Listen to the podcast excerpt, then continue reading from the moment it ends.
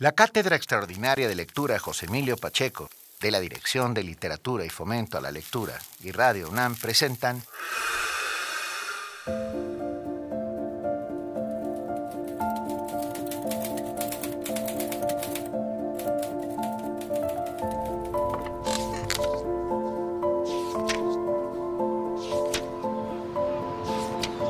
José Emilio Siempre con guiones y voz de Laura Emilia Pacheco.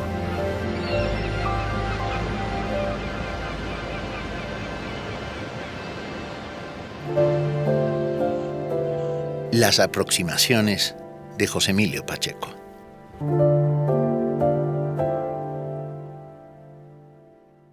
Dice Javier Marías que el traductor es un escritor privilegiado que tiene la oportunidad de reescribir obras maestras según su propia lengua. Para George Steiner, sin traducción, habitaríamos provincias lindantes con el silencio.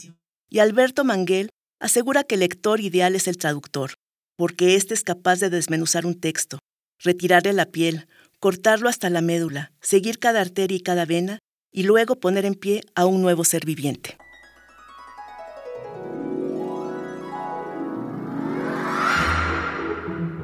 El traductor es un lector especializado que observa hasta el último detalle de un texto, como si no tratar de recrear en un nuevo idioma la experiencia del original.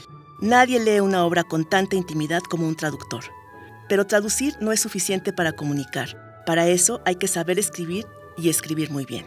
De otro modo, el mensaje queda perdido en la traducción.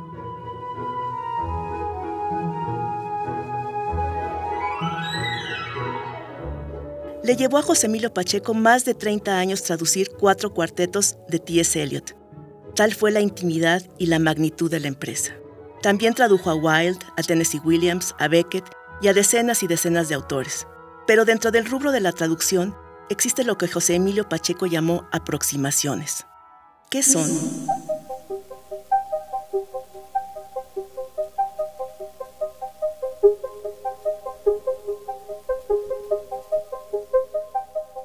Poeta, ensayista, narrador, la traducción es sin duda una de las facetas más prolíficas dentro de la obra de José Emilio Pacheco.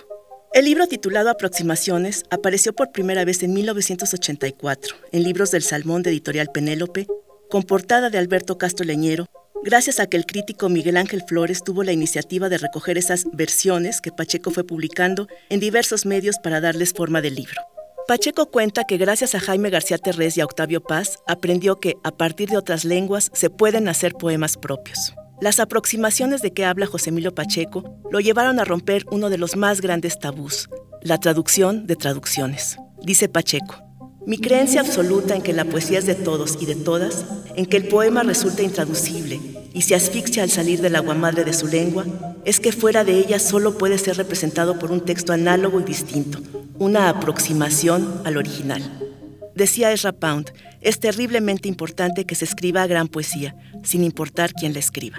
Lo que le interesa a Pacheco es hacer un buen poema en español que aproximadamente le haga justicia a su modelo. Esta idea surgió de su absoluto rechazo a admitir que la poesía de Omar Khayyam o los haikus, por ejemplo, están destinados solo a quienes hablan farsi o japonés. No presumo, dice Pacheco, de saber lenguas que desconozco. No pretendo calificar como erudito ni como filólogo. Si por mí fuera, preferiría mil veces que estas páginas colectivas se publicaran anónimas.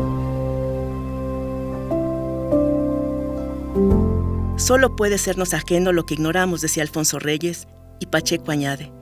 Solo es remoto, antiguo y extranjero el poema que no hacemos nuestro por cualquier medio, lícito o ilícito. El poema que tomamos por asalto en la más salvaje y civilizadora de las tareas, la traducción.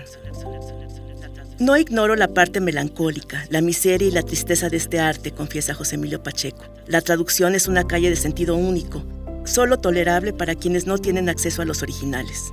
Frente al original que emplea sin sentirlo todos los recursos naturales de una lengua, la traducción es siempre verbosa y difusa.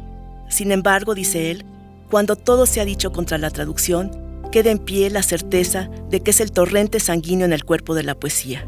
Sin los árabes no hubiera habido trovadores, sin los trovadores no hubiera habido Dante ni Petrarca, sin ellos no hubiera habido siglo de oro español, etc. Los traductores son personas que nos salvan de vivir incomunicados y tienden puentes hacia lo que de otra manera permanecería desconocido. Como ejemplo, esta aproximación de José Emilio Pacheco a un poema de Petrarca que se titula Huye la vida y nunca se detiene.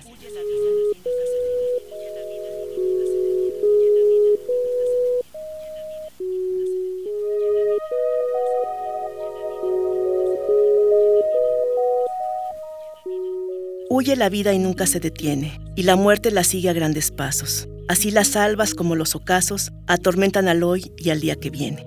Recordar y esperar son mi delirio, la desesperación es mi morada. Siento piedad de mí, fuerza desviada que añade más dolor a mi martirio.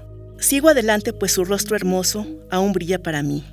Por otra parte miro el cielo turbado y tempestuoso. Destruidos mi escudo y mi baluarte, a la deriva el barco en que zarpaba, porque ha muerto la estrella que me guiaba.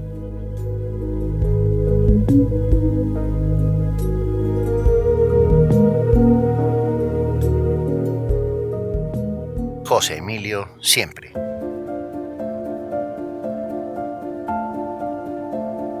Texto y voz, Laura Emilia Pacheco.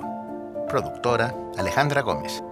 Controles técnicos, Paco Chamorro. Dirección de Literatura y Fomento a la Lectura. Coordinación de Difusión Cultural, UNAM. Cátedra Extraordinaria de Lectura, José Emilio Pacheco. Radio UNAM.